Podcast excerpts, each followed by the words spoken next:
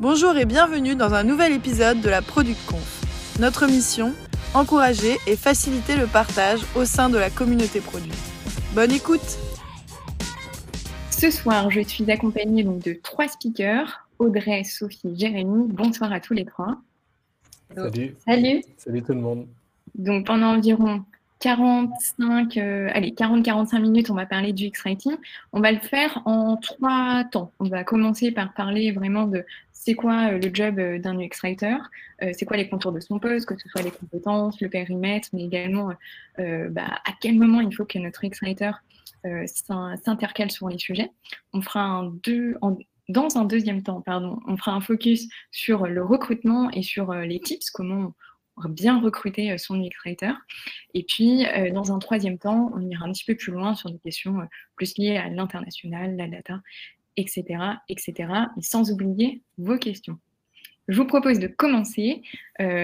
si vous ne pouvez pas rester jusqu'au bout, on ne vous en voudra pas. Vous aurez le replay juste, plutôt demain. Plutôt demain.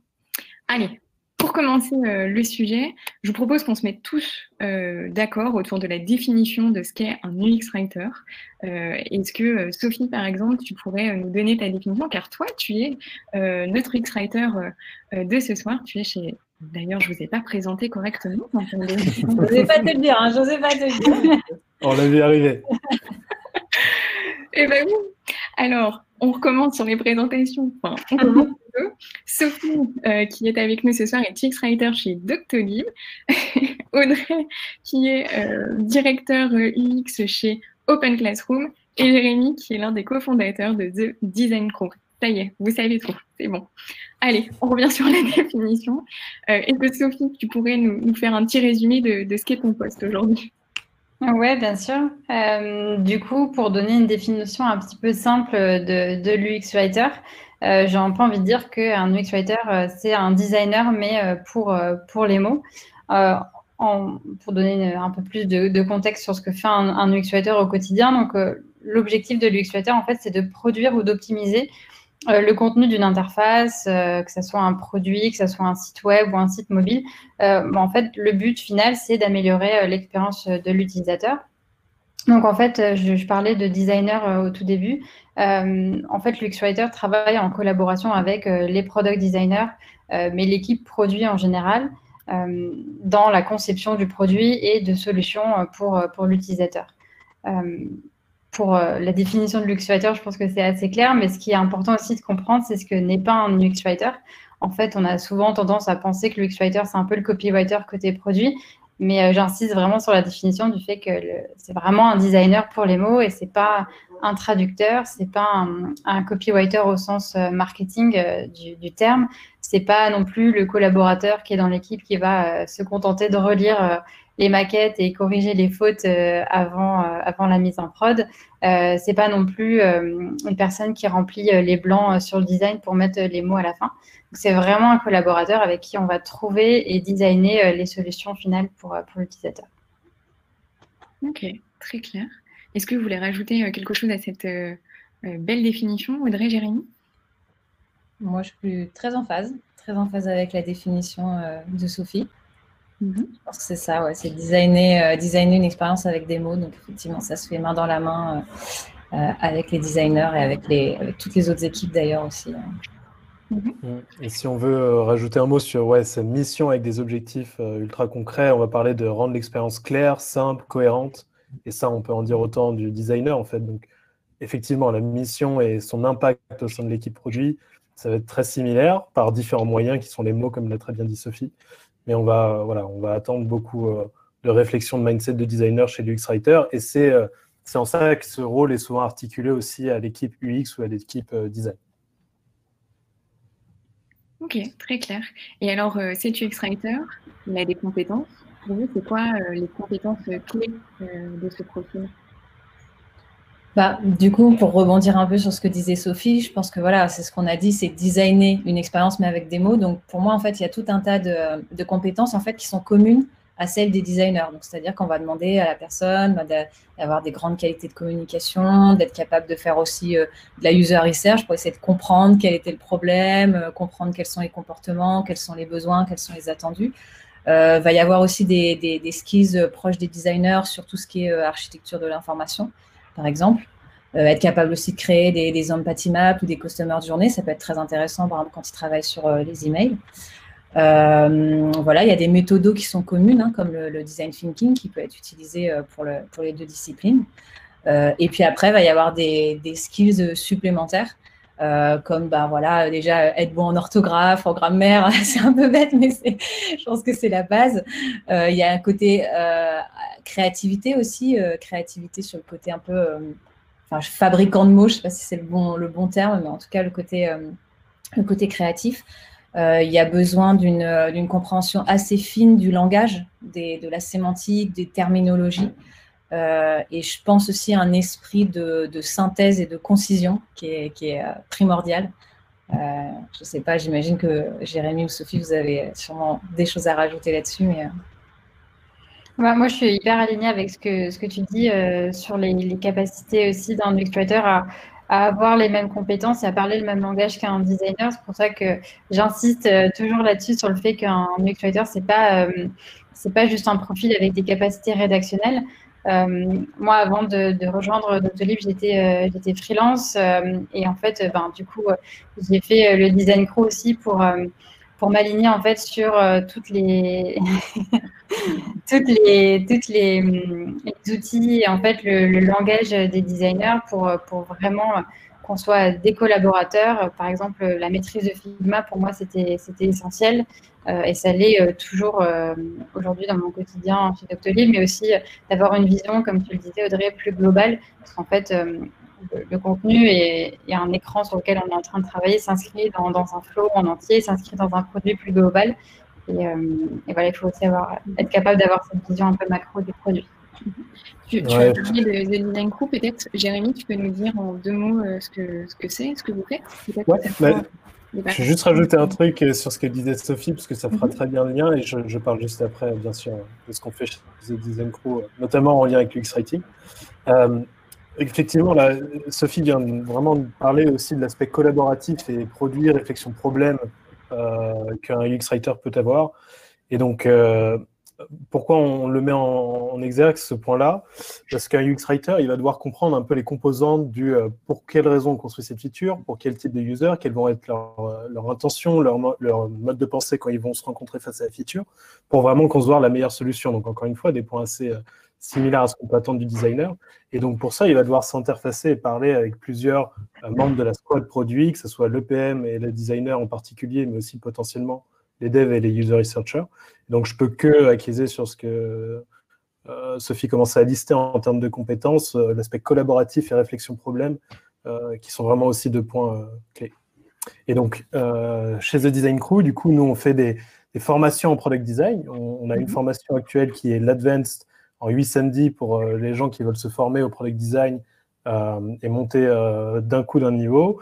Et on, on, lance aussi un bootcamp de reconversion en product design pour les nouveaux euh, designers, on va dire, euh, dès l'année prochaine. Et donc l'UX Writing, on a intégré ça très récemment comme un module à part entière dans notre formation Advanced à partir de septembre. On fait un cours sur plus d'une demi-journée avec de la pratique sur cette thématique. Ok, Super. Bah, c'est bien parce que ce type de formation, ça va pouvoir aider les UX writers à monter en compétences, euh, à pouvoir progresser au quotidien et, dans la durée. Est-ce que, euh, pour vous, comment on fait pour accompagner justement un UX writer euh, dans sa montée en compétences? Et puis au final, comment on arrive à, l'évaluer pour s'assurer que ce profil va continuer à monter en compétences tout au long de sa carrière? Donc là, je vais, je, vais, ouais, je vais répondre à ça plutôt avec la casquette de Head of Design chez Driving et Terran, euh, qui était mon, rôle avant de rejoindre The Design Crew en associé. Et, euh, et donc, il y, a, il y, a, deux parties de ta question. Il y a l'accompagner, ensuite l'évaluer, euh, ce rôle-là au sein de l'équipe produit. Donc, dans accompagner, il y a tout un enjeu d'évangélisation. il faut que l'équipe soit un peu prête à recevoir les compétences de l'UX Writer et que les connexions se fassent bien avec les membres de l'équipe, qu'il soit considéré dans son entièreté, dans toute la valeur qu'il peut amener, et non pas comme disait Sophie au début, comme quelqu'un qui va retoucher les mots à la fin de chaque feature euh, sans voilà, grande valeur ajoutée. Et du coup, euh, moi, mon rôle, il y avait déjà euh, comment on l'intègre, quelle introduction je fais à l'équipe de ce besoin et de ce métier. Ensuite, quelle connexion j'essaie de créer avec lui en termes de process et en termes de, je dirais, de valeur ajoutée, encore une fois, dans les projets, pour qu'ils soient au mieux dans, ce milieu de l'équipe produit. Et ensuite, dans, un peu l'accompagnement en compétences et l'évaluation, moi, il y a un point, donc on va voir qu'il y a des points qui sont assez similaires au, design, mais il y a un point qui est vraiment, je trouve, spécifique à l'UX Writing, c'est le côté priorisation et proactivité. donc deux points en fait. Euh, priorisation, parce que euh, je pense que Sophie, tu, dois le vivre maintenant à Doctolib, tu nous le diras, mais euh, tu es sur beaucoup de chantiers et les interfaces sont composées majoritairement de mots. on, on de la copie et des mots constamment, en fait. Donc on ne peut pas être partout. Et pour autant, il faut quand même réussir à élever le niveau à la fois dans les formations et dans les nouvelles features, dans les anciennes features, etc. Donc une vraie capacité de priorisation. Et nous, on peut, en tant que manager d'équipe design, les aider énormément dessus. Et le deuxième point qui était la proactivité, parce que euh, il va être appelé de toute façon sur certains projets prioritaires, mais je pense qu'il faut beaucoup de proactivité pour notamment construire des bonnes fondations au sein de l'équipe et euh, changer un peu la façon dont, on travaille. Donc c'est deux points sur lesquels je mettrais vraiment l'accent. Et juste pour, euh, pour compléter là-dessus, c'est vrai que sur la priorisation, c'est c'est important parce que, enfin, je ne sais pas comment c'est dans les autres équipes, mais nous, chez nous, les, les UX Writers, enfin, je crois que Sophie, c'est pareil chez Doctolib, en fait, ils sont transverses c'est-à-dire qu'ils ne sont pas dans une squad attitrée. Donc encore plus besoin de, prioriser sur, euh, sur quel sujet ils vont intervenir. Euh, parce que voilà, comme tu le dis, euh, quand tu as 5, 6 squads, et je crois que Doctolib, il y en a encore plus que ça, bah voilà, les UX Writers ne peuvent pas intervenir sur tous les projets. Donc je te, rejoins totalement sur le côté priorisation. Très, très Peut-être que, je peux rajouter un dernier point, c'est euh, forcément la qualité des propositions en UX Writing, et, ça je pense que Audrey et Sophie euh, le vivent tous les jours aussi, mais dans l'accompagnement et l'évaluation, bien sûr qu'on va aussi euh, essayer de, monter en compétence sur la qualité de la copie, sur les, principes du UX Writing qu'on va mettre en œuvre, et d'arriver toujours à des solutions plus efficaces le plus rapidement possible. Il me semble que de ton côté, Audrey, chez Open Classroom, vous avez justement travaillé euh, sur, euh, sur les compétences euh, de ces profils. Est-ce que tu peux nous, en dire quelques mots? Ouais, tout à fait. Bah oui, du coup, quand je suis arrivée, en fait, les deux UX writers de mon équipe sont arrivés en même temps que moi. Donc, on a dû tout construire un petit peu de zéro. Et on avait déjà, enfin, déjà, ce qu'il faut savoir, c'est que chez Open Classroom, on a une grille de salaire qui est transparente.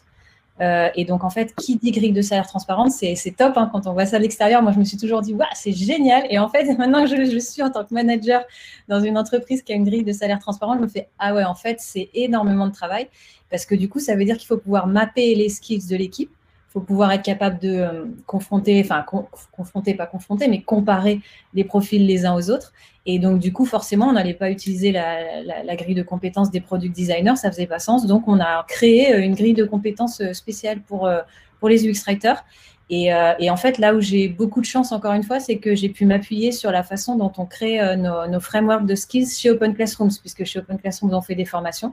Donc, il y a tout un système pour créer des frameworks de compétences. Et donc, du coup, je me suis, je me suis appuyée sur cette, sur cette méthode-là. Et euh, donc, je ne vais pas tout détailler, mais en, gros, comment, comment ça se passe la méthode? Ben, On fait un, questionnaire en fait qu'on envoie à l'équipe, donc aux product designers, aux UX writers, et puis je l'ai envoyé un petit peu plus largement pour euh, bah, avoir euh, plus de réponses. Ensuite, on, prend ces, ces réponses-là, on en fait un tri de cartes, et ensuite, donc, on fait pareil, participer plusieurs personnes à, ce tri de cartes pour essayer de regrouper les compétences qui sont sorties en grandes catégories. Euh, et ensuite, euh, avec l'outil qu'on a utilisé, bon, qui s'appelle Optimal Workshop, ça nous donne des dendogrammes et ça nous donne des, graphiques en fait qui nous permettent de, euh, bah, distinguer quatre, quatre ou cinq grandes catégories, grands blocs de compétences. Et donc, dans ces blocs de compétences-là, comme je le disais tout à l'heure, on va retrouver des compétences qui sont propres à la recherche, à la compréhension du besoin. Ça tout un peu la phase de cadrage. Euh, il y a euh, des compétences qui vont être liées à la définition, euh, quelle stratégie je, propose, quelle, va être la tonalité souhaitée, quelle va être l'expérience souhaitée. ensuite, il y, a un bloc de compétences sur tout ce qui est idéation et puis delivery, donc là où on va vraiment produire le contenu. Et on a aussi identifié tout un bloc de compétences autour de l'accompagnement et la maintenabilité. Donc l'accompagnement, ça va être tout ce qui est évangélisation. Et puis euh, maintenabilité, bah, tout ce qui va être euh, glossaire, euh, style guide, design system, enfin, en tout cas, tout ce qui va justement, ou best practice aussi sur comment on va accompagner d'autres personnes de l'entreprise aussi à monter en compétences sur l'X-Writing. Très très très clair. Alors, on a commencé à parler de priorisation, de périmètre, de responsabilité. Euh, ça peut être assez euh, vaste, j'ai l'impression. Euh, et on a déjà quelques questions en parallèle qui nous demandent bah, justement c'est quoi le scope d'un UX Writer Est-ce que ça se limite juste à l'expérience du produit? Il y a Nicolas qui nous, qui nous, demande également pourquoi on ne répartit pas la, la, responsabilité de choisir quoi écrire entre les product designers et les PM. Est-ce que sur cet aspect périmètre, vous, vous avez déjà euh, euh, une réponse. Peut-être toi, Sophie, euh, dans ton quotidien, comment, comment tu gères, ce périmètre de ton côté? Ben, alors du coup, chez, chez Doctolib, mon périmètre, bon, c'est une réponse qui est bateau et qui va un peu dans le sens de ce que tu disais, mais c'est le produit en entier en fait. comme les product designers, en fait, mon périmètre, c'est vraiment le produit. Aujourd'hui, donc j'interviens sur l'optimisation et la création du contenu euh, pour le produit français, puisque du coup euh, ma, langue euh, natale c'est le français. Et on a recruté un autre UX writer qui du coup son scope et son périmètre ça va être le produit en Allemagne, puisque du coup Doctolib est disponible en France et en Allemagne.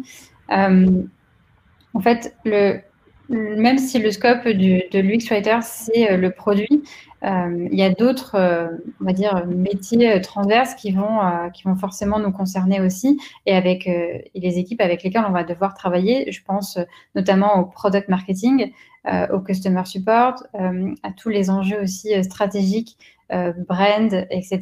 Donc, même si notre, notre scope, ça va être le produit, comme le produit, en fait, c'est la colonne vertébrale ben, de, de, Doctolib, en l'occurrence, c'est vraiment central. Tout ce qui qui va concerner le produit, on va forcément être en collaboration avec eux. Donc, on va avoir euh, une relation, euh, vraiment une collaboration assez proche. Euh, on va leur partager ben, tous les outils sur lesquels on travaille pour qu'ils aient une idée de, ce qu'on fait sur le, sur le produit, typiquement un glossaire, le content system, donc qui est l'équivalent du design system et pour, pour le contenu. J'imagine qu'on en parlera peut-être un peu plus en détail après. mais voilà, en fait, toutes ces informations sur, et tous les outils sur lesquels on travaille, on va leur partager pour que justement on ait une vraie continuité, une vraie cohérence dans l'expérience utilisateur. Mm. Donc même si euh, mon scope et mon périmètre se limitent au produit, ça n'empêche pas euh, d'être encore plus transverse avec euh, les autres équipes marketing, customer support, etc. Ok, Effectivement, on va revenir sur les outils. Audrey, le skill guide dont tu as parlé évoque déjà des curiosités, donc on y reviendra un petit peu après. Peut-être juste pour. Euh, enfin, Jérémy, tu voulais peut-être. Mais c'était pour rebondir sur la question que tu as citée sur euh, les responsabilités et pourquoi ce n'était pas euh, des PM ou les product designers qui font les textes. Ouais, je, je, pense que le fait d'avoir justement quelqu'un qui est honneur des textes, je pense qu'on en, on en reparlera aussi un peu plus tout à l'heure, mais c'est hyper important pour la cohérence. Aussi, il faut se dire, voilà, un product designer ou un PM, c'est pas forcément leur leur euh, cœur de métier non plus. Ils sont pas tous à l'aise pour euh, écrire des textes. Voilà, je pense qu'il y a à la fois un souci de cohérence. Euh, je sais pas, Jérémy, si tu voulais ajouter quelque chose là-dessus. Non, mais c'est ça, c'est une, vraie expertise. Alors, effectivement, quand on n'a pas encore le, budget ou qu'on est une petite équipe, moi j'encourage à se former au principe de, de, UX Writing. Bien sûr, le PM et le designer, et effectivement, souvent la copie est rédigée soit par le PM, soit le designer, soit les deux.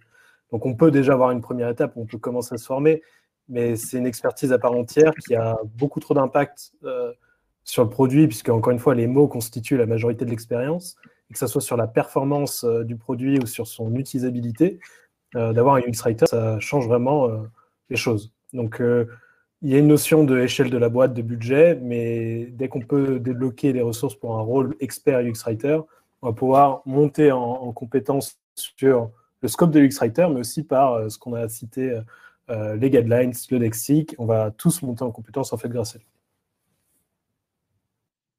Très, très, très clair. Et imaginons, euh, euh, dans mon équipe, là, je vais lancer une nouvelle feature. Pour vous, à quel moment le profil d'un UX Writer doit-il intervenir? Quand est-ce que je, l'appelle? Je dis, là, ça y est, on veut faire ça, je suis prête. Il faut que je lui demande à quel moment. Euh, du coup, je, vais, prendre ça un petit peu. Moi, je dirais, donc, comme souvent, la, réponse est le plus tôt possible. Maintenant, dans la réalité, c'est toujours plus dur à, faire qu'à dire, parce qu'on dit ça des devs, on dit ça des designers, du PM, bien sûr, etc. Euh, je vais quand même dire qu'il y a quand même un intérêt dans la phase un peu discovery, donc en amont, quand on parle de, euh, définition, de synthèse du problème, de même compréhension du, problème. Un UX Writer peut déjà avoir des, des billes à apporter là-dedans. déjà, sur les user research, typiquement un exemple concret, de pouvoir comprendre vraiment l'état d'esprit d'un utilisateur lors de l'utilisation d'une feature, dans quel mindset il est. Si je prends l'exemple de booker une voiture chez GetAround, bah, qu'est-ce qu'il va utiliser comme terme lorsqu'il va chercher une voiture, où est-ce qu'il va mettre l'accent, qu'est-ce qu'il recherche exactement comme information? Euh, tout ça, si l'UX Writer peut le comprendre dès la phase problème, en fait, en observant ou, via ce qu'on retire de la recherche, c'est toujours un plus pour la suite quand on va concevoir les meilleures solutions. Ensuite, il y a, a le côté un peu, encore une fois, euh, essayer de penser avant visuel, on va penser information, on va penser hiérarchie, on va penser content, donc c'est un peu content first design. Et, euh, donc assez tôt, en fait, on va dire dans, cette fois la phase solution, mais dès l'idéation, dès les premières idées, euh, ça peut être idéal d'avoir un UX writer sur lequel, enfin avec lequel euh, faire un duo et, un peu euh, bosser sur, en tout cas réfléchir à la solution. Donc idéalement le plus tôt possible. Maintenant de façon plus concrète, nous clairement il y avait un, vrai, une vraie collaboration dans la phase solution avec le designer, un peu en continu via le comment le, euh, Figma, j'ai cherché le logiciel, mais c'est plus vraiment un logiciel. Quoi. via Figma, euh, via les design critiques ou content critiques, etc., ça, dès la phase solution, il y a, vraiment pas mal d'échanges. Ok, très clair. Euh... Ouais, c'est là. Enfin, moi, juste pour rajouter euh, un petit truc, parce que globalement, c'est ça aussi. nous, on, on essaye d'identifier les différents types de sujets. Donc, effectivement, des sujets qui vont être plus des sujets de discovery ou du coup, on va avoir besoin que l'UX Writer intervienne plus en amont, des, des sujets qui sont euh, des features déjà existantes sur lesquelles il y a déjà eu un travail, où là, on va plus être en check qualité. Je pense déjà, ça, c'est important d'identifier les différents types de sujets. Et, euh, on a mis en place aussi des choses euh, qui sont autour de la terminologie, en fait. Quand, on fait un nouveau sujet, par exemple, il n'y a pas longtemps, on a dû travailler sur la vidéo, et ben, c'est hyper important, en fait, de mettre à plat des termes et une terminologie. Et, en fait, on se rend compte que du coup, l'impact, il est encore plus que juste le, produit, mais il est carrément sur même la façon dont on va travailler en interne. C'est-à-dire qu'on va se mettre d'accord dès le début sur des termes structurants, de dire, OK, quand on travaille sur la vidéo, ça, on appelle ça une session, ça, on appelle ça, machin, ça. Et bien ça, c'est hyper structurant en fait dès le début ça, peut ensuite impacter euh, le code, ça peut impacter euh, les, mots qui vont être mis euh, même dans les, des fichiers des designers. Donc voilà, on essaye d'identifier les, sujets sur lesquels il y a un gros besoin en terminologie, d'alignement sur la terminologie, quand on commence un, nouveau sujet notamment. Et est-ce que vous avez des exemples, d'autres exemples concrets qui ont permis justement de, se rendre compte que le travail qui a été réalisé par un UX Writer a permis de concevoir un produit qui est euh, bah, finalement plus performant? Est-ce que euh, vous en avez? Ouais, moi j'en ai quelques-uns. Peut-être que Sophie, tu pourras compléter euh, toi aussi. moi, je vais parler de du coup Mike qui était, enfin qui est toujours UX Writer chez Getaron, qui, qui m'a d'ailleurs appris beaucoup de choses que je retranscris aujourd'hui. Et euh, donc, je parle d'abord de, de, et ensuite j'ai d'autres exemples qui, qui, sont un peu des, exemples euh, scolaires de l'impact de l'UX Writing sur la growth euh, chez Google ou Pinterest. Mais chez Getaron, moi, il y a deux impacts qui me viennent en tête. il y a l'acquisition de propriétaires. Donc, je ne vais pas vous refaire toute la description de ce qu'est Getaron, mais en gros, c'est une plateforme qui met en relation des gens qui veulent louer des voitures et des gens qui louent leur propre voiture. Et euh, il y a tout un enjeu en fait de euh, bien sûr marketing, puis product marketing, puis euh, produit, de, convertir en fait quelqu'un qui est intéressé pour louer sa, propre voiture et au final qu'il finisse par choisir l'option avec Drive Open où il va installer un boîtier dans cette voiture.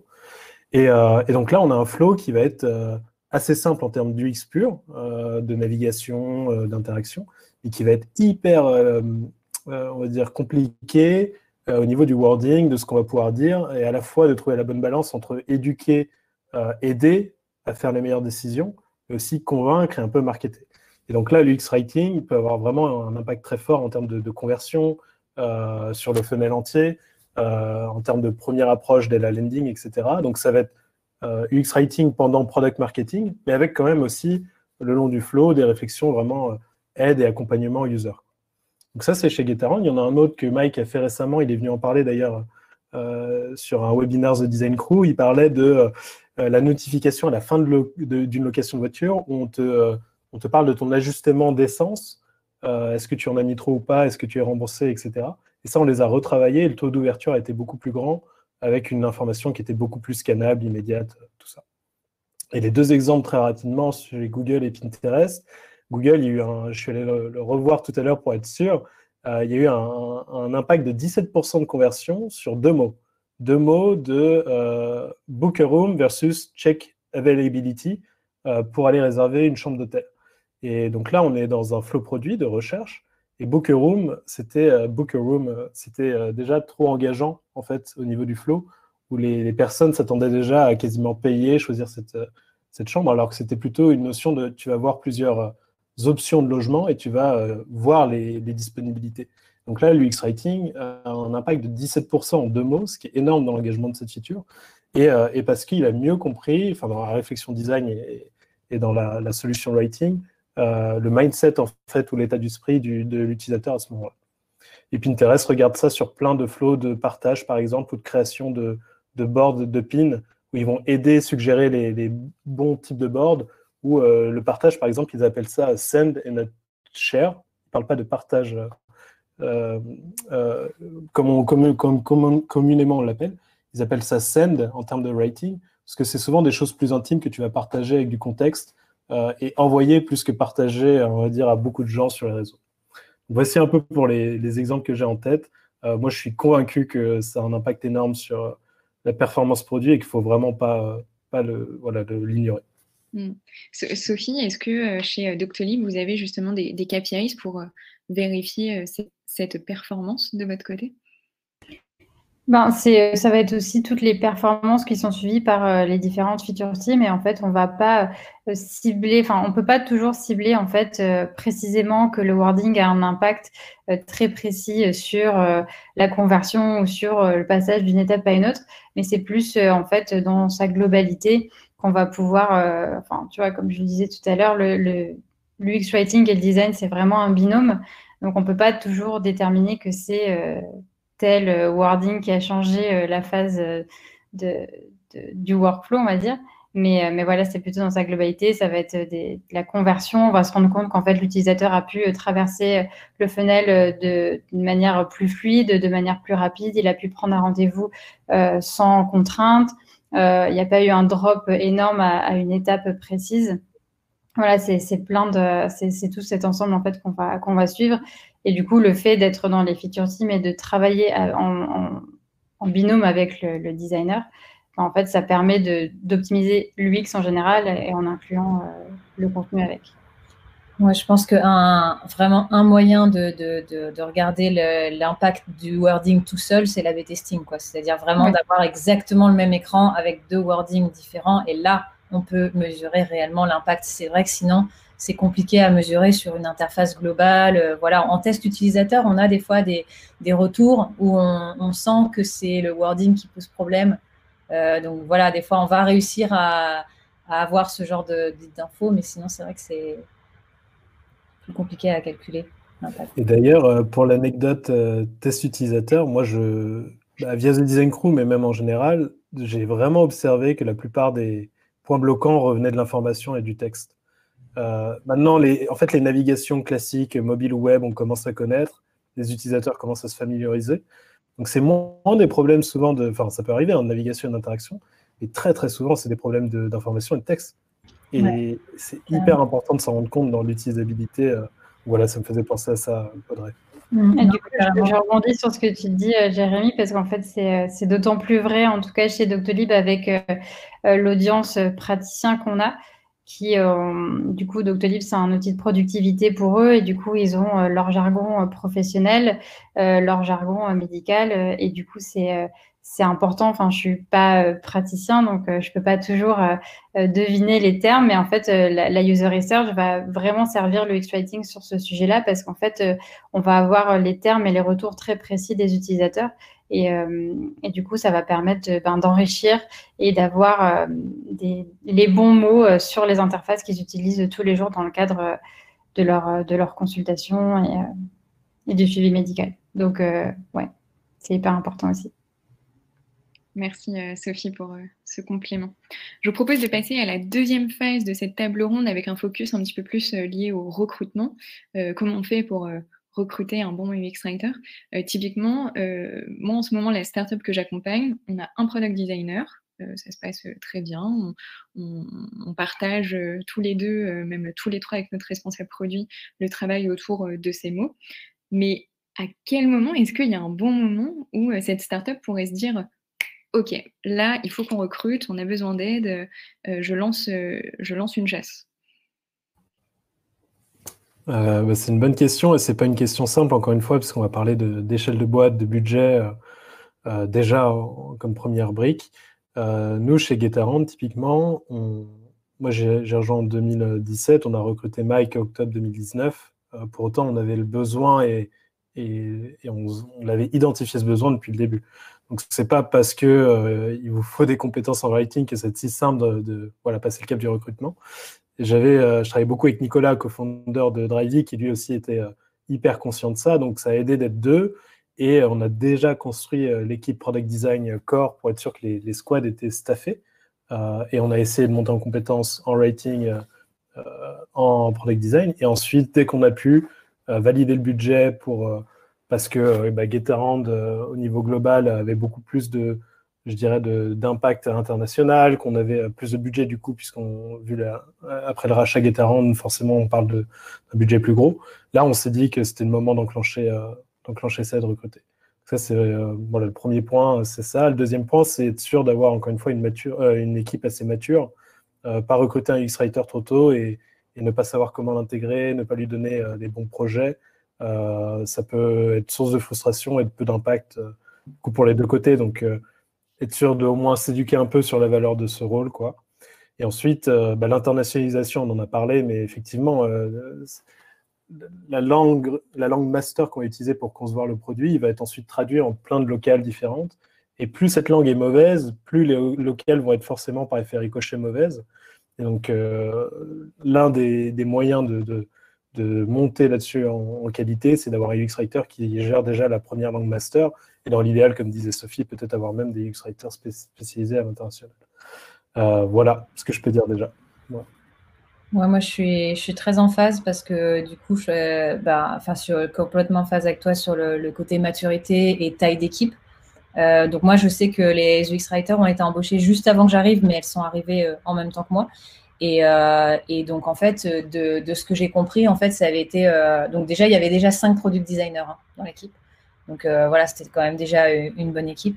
Euh, et, en fait, ce que j'ai compris, c'est qu'il y avait euh, plein de soucis. Il y avait un problème vraiment de owning autour des mots, quoi. Qui, est responsable Et en fait, ça, ralentissait énormément les sprints de développement, c'est-à-dire qu'il y avait des tâches qui restaient bloquées en QA parce que personne n'était capable de trancher, parce que personne ne savait dire qu'est-ce qu'on fait là-dessus, etc. Et, et, donc, en fait, c'est l'équipe et c'est les développeurs d'ailleurs qui ont poussé euh, les développeurs et les designers qui ont dit, mais en fait, euh, on, ne peut pas continuer comme ça, on a besoin de quelqu'un qui soit, euh, qui soit expert là-dedans, etc. Donc, je trouve ça plutôt, plutôt chouette. Et ça a été ensuite appuyé par le CTO qui est très, très sensible à, ces problématiques-là. Euh, et, ils se sont vraiment rendus compte d'une vraie différence.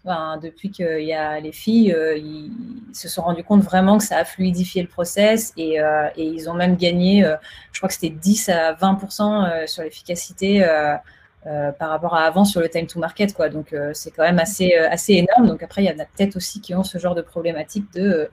je ne sais pas si c'était très propre à Open Classrooms ou si d'autres rencontrent ça mais voilà, de, de, sujets qui traînent tout simplement parce que personne n'est capable de, de, trancher, personne n'est capable de, prendre des décisions autour des, des, mots. Quoi.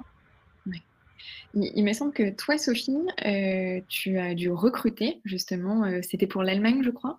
Euh, est-ce que, par rapport à, à ton expérience de ce recrutement et là, avec le recul, est-ce que tu as des conseils pour bah, qu'on réalise au mieux notre prochain recrutement ben, les, conseils, euh, déjà principalement, c'est il euh, n'y a, pas vraiment de profil type. Euh, c'est assez, assez difficile, oui et non, de recruter un UX Writer parce qu'en fait, comme il n'y a pas de profil type, c'est vrai qu'il y a des profils qui ont quand même un peu plus de privilèges, on va dire, pour tendre vers le métier du UX Writer. Je pense notamment au product designer, au user researcher. Euh, mais aussi euh, les content marketeurs ou les rédacteurs techniques peuvent euh, aussi devenir de, très bons UX writers. il y a un conseil que je donnerais, c'est pas faire l'erreur de penser que tous les rédacteurs font des UX writers, parce qu'en fait, le UX writing, on en a bien parlé jusqu'à maintenant, mais L'idée, c'est quand même de beaucoup réfléchir, de beaucoup brainstormer et d'être dans une phase de réflexion assez importante pour produire peu de mots. Euh, donc en fait, ça, ça intéresse pas, euh, ça intéresse pas beaucoup de, rédacteurs et, parfois euh, j'ai l'occasion d'échanger sur sur ce métier-là parce qu'on me demande justement ben, qu'est-ce que fait un UX writer au quotidien? Et, je, le dis assez franchement et assez rapidement que le but, si on est passionné par la rédaction et qu'on a envie de beaucoup rédiger et de faire des, envolées euh, lyriques, euh, c'est pas vraiment vers ce métier-là qu'il faut se tourner. Du, coup, tous, les, tous les rédacteurs n'ont pas forcément de lien avec l'UX writing. Je, préfère quand même que ça soit que ça soit dit. Et il y a quand même aussi un gros gap entre ce qu'on peut faire côté marketing en tant que content marketer et ce qu'on peut faire en produit que en tant que, en tant que UX writer. Euh, du coup, moi, pour recruter un, un, UX writer, je ne me suis pas trop penchée sur ces. Enfin, les capacités rédactionnelles sont importantes pour moi, mais elles sont, pas, euh, sont pas centrales parce que du coup, je vais plutôt évaluer euh, la capacité à trouver une solution, à faire face à des contraintes, euh, à expliquer cette, réflexion parce qu'en tant que on est souvent très challengé sur les choix des, des mots. Pourquoi ce mot plutôt qu'un autre Et en fait, il faut être assez solide dans sa réflexion et dans le choix de sa solution pour pouvoir en fait justement clore tous ces débats et, et, et puis proposer la solution finale qui soit en fait la meilleure pour l'utilisateur. L'objectif de l'UX Writer, c'est pas de dire ben, en fait j'écris ce que moi je pense être le plus pertinent, mais euh, j'écris ce que l'utilisateur a besoin de lire à cet instant euh, précis. Euh, donc voilà, en fait, mes conseils, ça sera vraiment de, vraiment challenger le candidat sur l'UX, sur la capacité à, proposer une solution. pourquoi es-tu arrivé à ce wording? Plutôt que d'évaluer en fait une, une, tournure de phrase. réécrire, je pense que c'est quelque chose d'accessible à tous les bons, tous les bons rédacteurs. Mais justement, euh, de, trouver une solution qui est adaptée à l'utilisateur, euh, c'est un peu plus challengeant et ça intéresse aussi, encore une fois, pas tous les rédacteurs de, de se tourner vers ce métier-là. Donc, euh, donc voilà, moi, ce que j'évalue, c'est surtout l'UX. C'est marrant ce que la, réflexion que tu fais, en fait, ça, me fait penser à quelque chose. Enfin, c'est un peu une digression, mais en fait, je rapproche ça de, de des designers versus les directeurs artistiques. Tu vois, on, avait avant voilà, des, personnes qui étaient plus dans la DA, dans la créa, etc.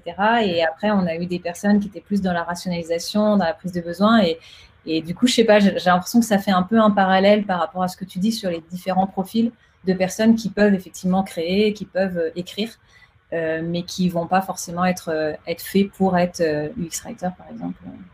Ouais, ou tout simplement en fait intéressé parce que en échangeant avec des rédacteurs et puis en ayant été euh, moi-même côté euh, marketing euh, il y a plus de trois ans, je me rends compte que c'est pas le même métier en fait tous les profils content marketeurs que j'ai que j'ai rencontrés ont pas ont pas vraiment d'intérêt aujourd'hui pour le X writing parce qu'en fait eux ce qui les passionne c'est la rédaction, c'est plus le côté storytelling qu'on peut avoir un peu côté marketing et qu'on a un peu moins côté UX writing parce qu'on est dans un contenu très pratique, très utile, très clair, très synthétique. Euh, donc, euh, du coup, là, j'essaye aussi de déceler un peu euh, tout ça dans un process de recrutement pour être sûr d'avoir le profil plutôt designer que marketeur. Ouais, parce qu'après, il y a quand même le côté, enfin, je sais pas, Jérémy, c'est peut-être un truc aussi là-dessus, mais il y a le côté un peu trendy en ce moment aussi de l'UX Writing. Et nous qui avons ouvert un poste il n'y a pas longtemps, on voit, on a eu vraiment énormément de, personnes qui ont postulé qui n'étaient pas du tout euh, UX Writer en fait. Donc c'est très, très, très compliqué de faire, la, de faire le tri, effectivement. Et euh, enfin, je pense que Sophie, ce que tu dis, ça, ça aide. Mais euh, voilà, c'est ça, on voit aussi que c'est un peu le, le, buzzword du moment. Donc, euh, tout le monde a un petit peu envie aussi de faire du X-Writing, mais ne sait pas forcément tout ce qu'il y a derrière et ce que ça veut dire. Donc, euh. Ouais, non, c'est sûr. Hein. C'est un métier qui est assez nouveau de toute façon, mais surtout en France, parce qu'aux États-Unis, ça fait quand même quelques années qu'il existe, mais en France, c'est vraiment nouveau qu'on parle du X-Writing euh, comme ce soir, euh, de façon démocratisée pour, une équipe produit. Et, et donc, oui, effectivement, il y, il y, a, plein de types de profils différents. Moi, je dirais ne pas fermer la porte aux profils qui ne sont pas tech, mais euh, Sophie l'a bien dit, euh, effectivement, il y, a, des profils privilégiés qui ont compris un peu les mécanismes de construire un produit, de bosser avec des designers, etc. Maintenant, il euh, faut pas se fermer. C'est plus dur pour des gens qui, viennent d'autres milieux que, la tech, mais c'est pas infaisable. Et si on a quelqu'un qui réfléchit bien et qui, effectivement, comme dit Sophie, ne veut pas écrire des romans, mais veut concevoir des solutions efficaces, ça peut marcher. Moi, j'ai peut-être un dernier tip sur le recrutement. Euh, c'est ne, ne, pas hésiter à solliciter les réseaux, justement, comme c'est un métier assez nouveau. Il euh, faut peut-être quelquefois aller les chercher, être proactif, euh, que ce soit les communautés sur Slack, sur LinkedIn, sur, sur Medium ou même Facebook. Et, et, même quelquefois aller voir hors de France si vous avez vraiment besoin d'un UX Writer et qu'en France, vous ne trouvez pas encore votre perle rare. comme ça, c'est nouveau, encore une fois, il bah, ne faut pas hésiter à aller chercher au Royaume-Uni, par exemple, ou dans d'autres pays. Euh, maintenant, euh, heureusement, on commence à avoir des super profils en France. Bon, bien sûr, euh, cherchez ici avant. Je crois qu'on en a une autour de cette table ce soir. Hein. une fois qu'on a fait le recrutement, c'est bien. c'est déjà une bonne partie de gagner. Mais est-ce que le plus dur, c'est pas après l'intégration dans l'équipe? Comment, comment ça se passe cette partie-là? Pas facile, j'ai l'impression. Ouais, ouais, nous, on en a parlé, bah, enfin, je l'avais cité dans, une des, questions que tu avais avant. Euh, effectivement, c'est une vraie question l'UX Writing, euh, l'UX Writer au sein de l'équipe produit. Moi, en tant que Head of euh, Design chez GetAround, j'avais euh, vraiment pris le parti de voilà, l'UX Writer rejoindre l'équipe design et donc participe au même rituel, à un état d'esprit qui est vraiment proche. Et je vais vraiment essayer de créer une collaboration, une familiarité entre ces deux rôles qui est la plus poreuse possible, où ils vont vraiment euh, se nourrir l'un l'autre. Et concrètement, ce que ça veut dire, c'est que les rituels de l'équipe design, comme le design weekly qu'on faisait toutes les deux semaines, on présente un peu à la fois des, choses qui nous intéressent, nos travaux, euh, qu'on parle des, nouvelles un peu pour l'équipe, de la culture, euh, que ce soit les design critiques, où l'UX Writer peut avoir des super points de feedback en UX comme en, copie, et des sessions de user research, ne pas hésiter à les encourager aussi à y participer s'ils sont intéressés, qu'ils ont le temps, bien sûr. Euh, donc tout ça, faut, faut voilà, vraiment pas hésiter. Et l'autre point d'intégration euh, sur lequel moi j'ai mis l'accent, c'est l'UX Writing, euh, ou l'UX Writer en tout cas, dans le design system, donc dans le projet design system dans son entièreté. Et donc là, nous, on a eu la chance d'avoir une squad dédiée, donc pas à 100% de son temps au niveau des individus. On avait une squad design system et l'UX Writer, dès que Mike, du coup, a rejoint cette squad-là et a pu travailler sur des parties structurantes du design system, donc le lexique, on l'a intégré euh, plus ou moins, en tout cas en termes de réflexion au design system, mais aussi au niveau des composants.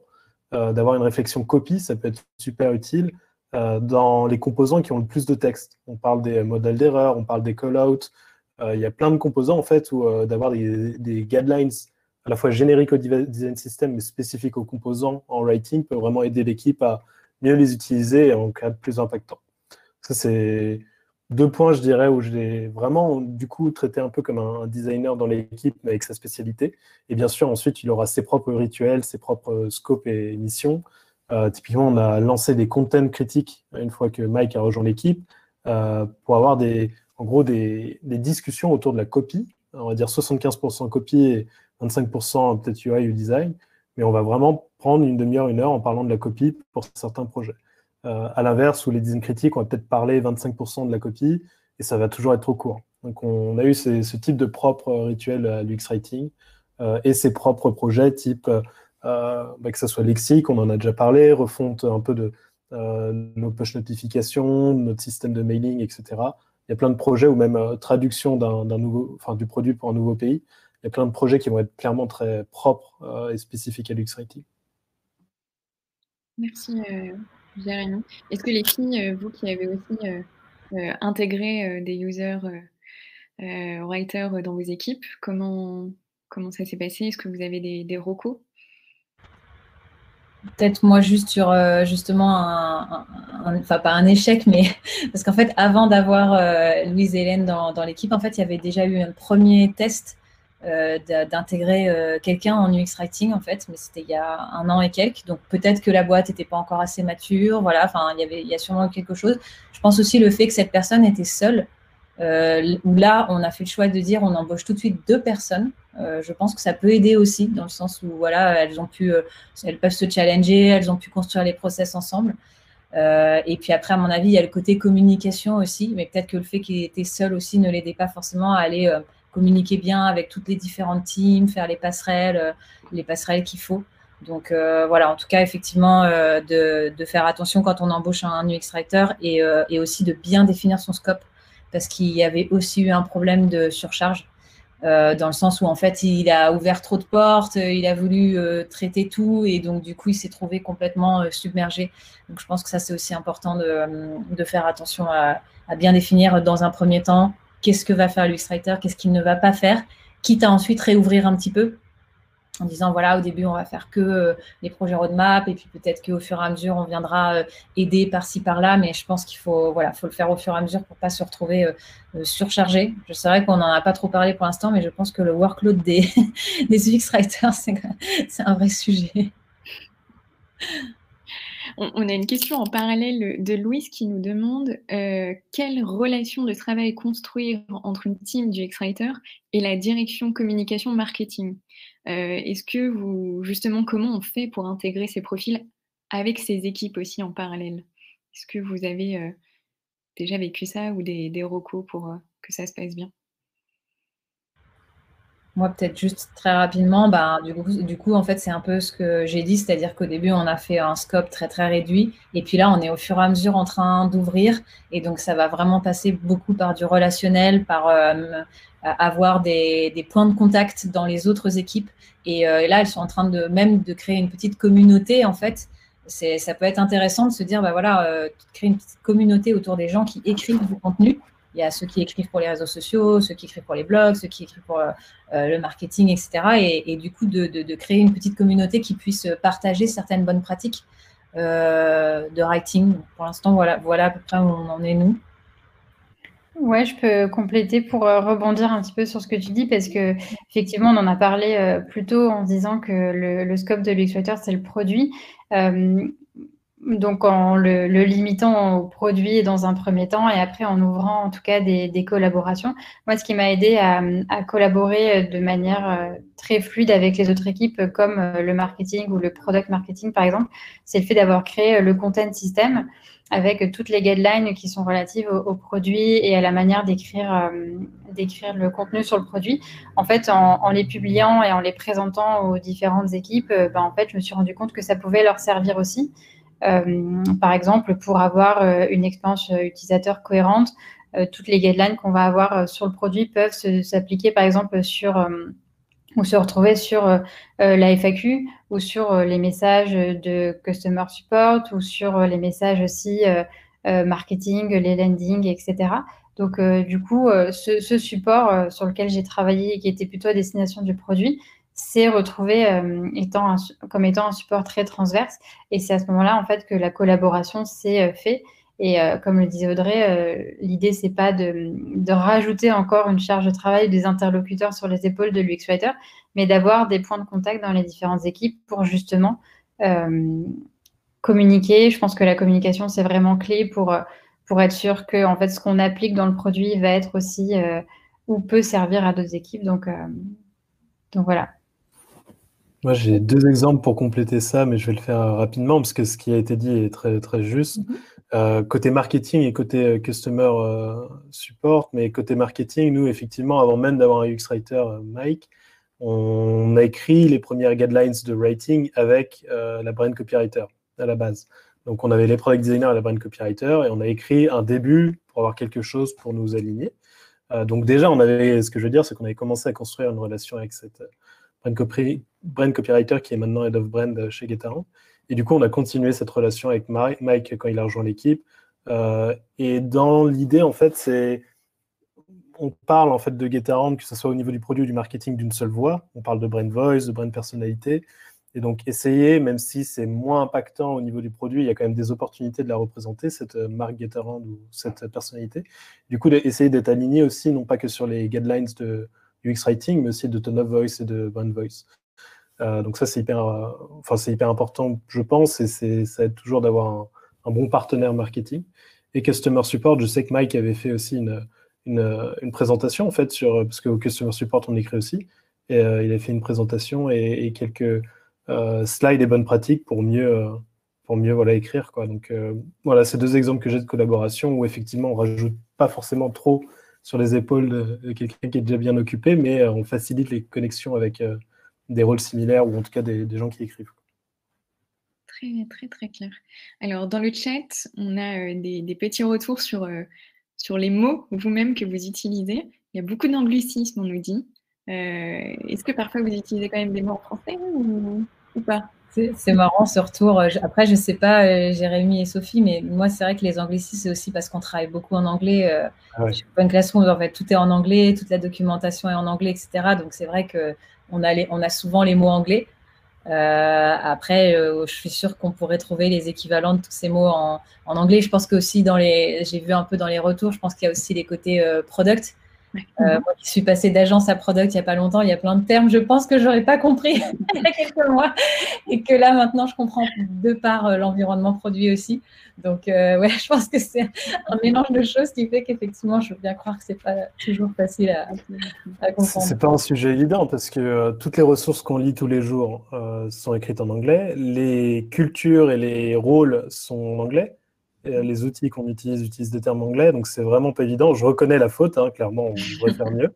Mais euh, on baigne en fait euh, dans l'univers produit, dans une culture qui est majoritairement anglaise en fait.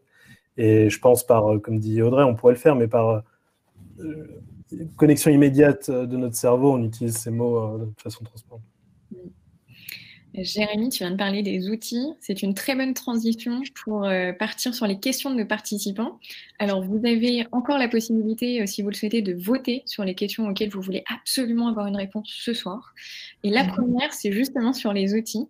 Euh, est-ce que vous utilisez des outils spécifiques dans vos quotidiens? Du coup, je peux répondre à cette question. En fait, euh, on l'a mentionné euh, un peu plus tôt, mais du coup, j'utilise euh, au quotidien les mêmes outils que les product designers, à savoir Figma principalement. mais du coup, en tant que UX Writer, on n'a on pas d'outils à proprement parler. Donc, en fait, on se les est construits. donc, j'ai avec Kai, qui est UX Writer en, en, Allemagne. Du coup, on se construit parce que du coup, le fait d'avoir aussi le produit dans deux langues fait qu'on a besoin d'avoir des outils communs. Et pour nous, les outils, ça va être le content system et le glossaire, euh, principalement au quotidien, qui va nous aider euh, à euh, avoir une cohérence entre les termes. donc le glossaire, avoir une, une, standardisation aussi de la manière d'écrire le produit, d'avoir des normes, d'avoir une cohérence dans l'UX. Euh, que ce soit en français ou en allemand. Euh, bon, il est créé en anglais principalement, donc ça ajoute une, troisième langue. Mais du coup, voilà, ça va être euh, nos outils principaux, donc le glossaire, le content system et Figma, parce que du coup, on intervient directement dans les maquettes au, quotidien. Moi, je sais que les, les UX writers chez nous, bah, elles utilisent aussi un logiciel qui s'appelle Phraseup, qui est un logiciel de localisation. Je crois qu'il y en a un autre qui s'appelle Localize, donc là où ça permet de créer des clés euh, de traduction et en fait de, centraliser les mots de la plateforme euh, sur, ce, sur ces logiciels, ce qui permet qu'elles puissent, euh, qu'elles peuvent aller faire des modifications directement en production sans passer par les développeurs. Et puis aussi, ça permet bien sûr de gérer toute l'internationalisation. Donc ça, c'est assez intéressant. Euh, et elles utilisent aussi pas mal de petits outils euh, qui sont, enfin là on les utilise en gratuit, mais je sais qu'il y a des versions payantes euh, comme Grammarly, il y a quoi, Textio, je crois, Readable aussi, et ça c'est tout plein de petits outils qui leur permettent de vérifier la lisibilité, le ton aussi, c'est des, ils sont vraiment bien faits ces petits outils-là. Tu peux, en écrivant une phrase, tu peux vérifier bah, déjà est-ce qu'elle va être facilement lisible ou pas, avec des, des pourcentages. Donc ça, ça peut aider aussi à, monitorer euh, ce qui est la, qualité, on va dire, entre guillemets, de ce qui est écrit. Euh, et puis aussi, ça peut déceler euh, le ton. Est-ce que c'est très sérieux, très institutionnel, très friendly, etc. Donc, friendly, désolé, amical. je, vais, essayer franchement de faire attention aux anglicismes parce que c'est vrai que c'est pas cool. Est-ce que tu peux nous noter le nom de l'outil dans le chat, Audrey, s'il te plaît? Je pense que ça va. Je pense que ça va intéresser certains de nous.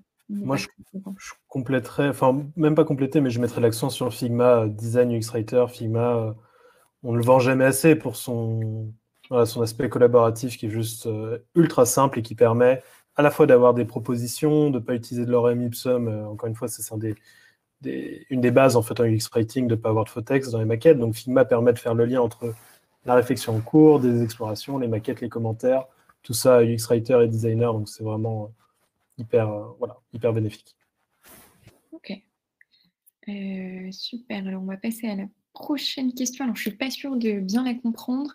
Euh, Oran nous demande un exemple concret de designer pour les mots.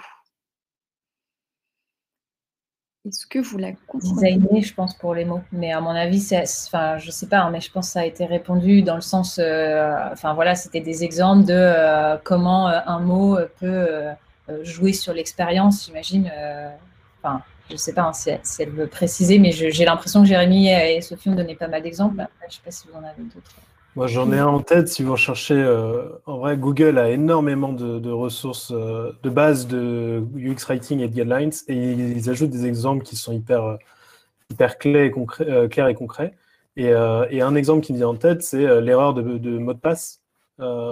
Et eux, ils prennent cet exemple où, ben, en fait, s'il n'y a pas de, réflexion design avec les mots, justement, de réflexion X-Writer.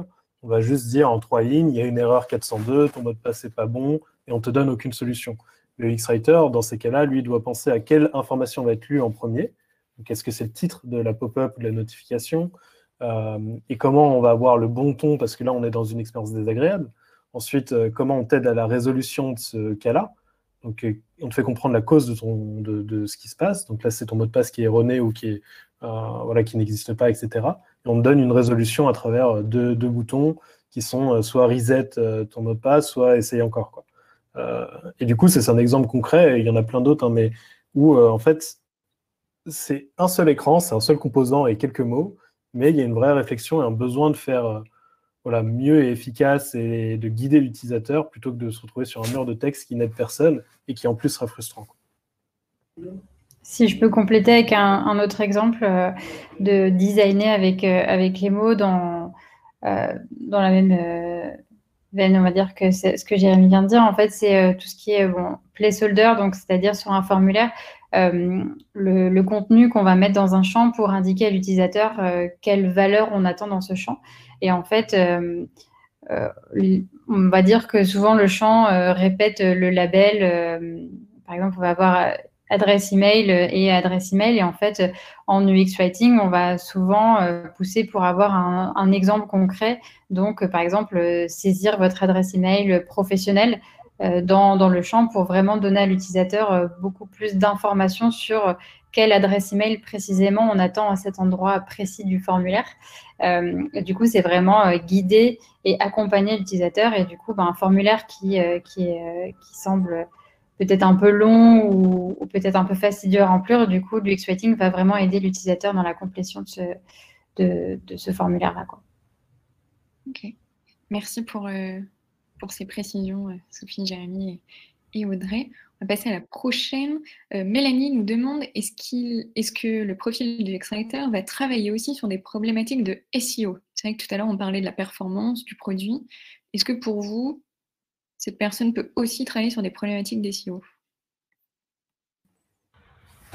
Aujourd'hui, euh, bah, aujourd'hui, nous, pas, pas directement, c'est-à-dire que pas les writers ne s'occupent pas de ça. Après, pour moi, elles peuvent, elles peuvent participer à des conversations, donner des, euh, euh, des, inputs, etc. Je ne sais pas chez les autres comment ça, ça se passe. Mais... Même réponse de mon côté, même réponse. Faut, faut pas il ne faut pas avoir des frontières trop fortes où l'UX-Writer n'a pas son mot sur des, du contenu ou du SEO, du marketing.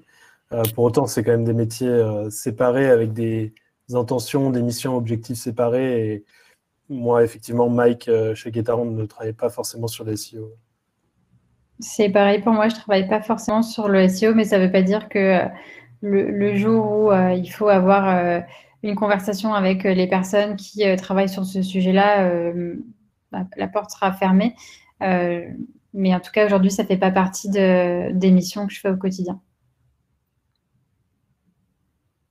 Ça marche. Merci beaucoup. Et on va prendre une dernière question. Euh, allez, Marianne, plus sur euh, les qualités et les compétences. Est-ce que pour vous, un UX Writer doit avoir des connaissances assez costauds, ou pas d'ailleurs, en psychologie cognitive? Elle, est marrante. Enfin, c'est marrant la question parce qu'en fait, en, la lisant, moi, je me suis dit, en fait, c'est là où on voit que, comme c'est important, la complémentarité des profils dans une équipe.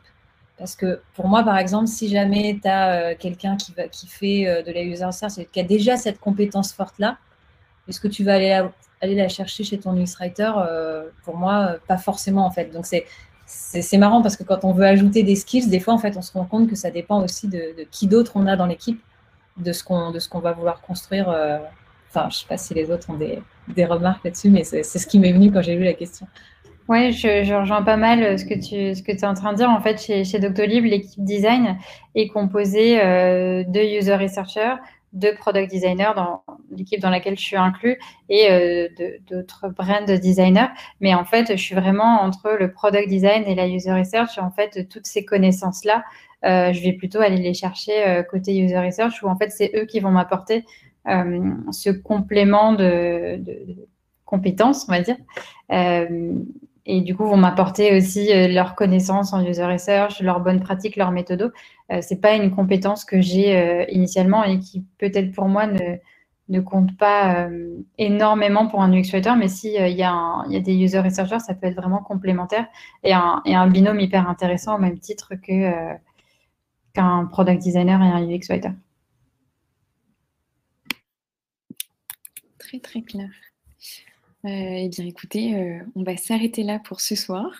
Euh, je sais qu'il reste encore plusieurs questions.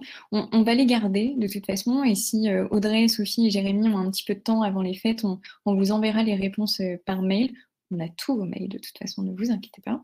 on vous remettra également des outils qu'on a pu citer, des liens vers des podcasts, des liens vers des super livres ou des blogs qui existent pour que vous puissiez continuer à, vous enrichir sur ce sujet vaste, passionnant. C'est vrai que là, on, pourrait en parler encore euh, toute la soirée, euh, mais on va s'arrêter là.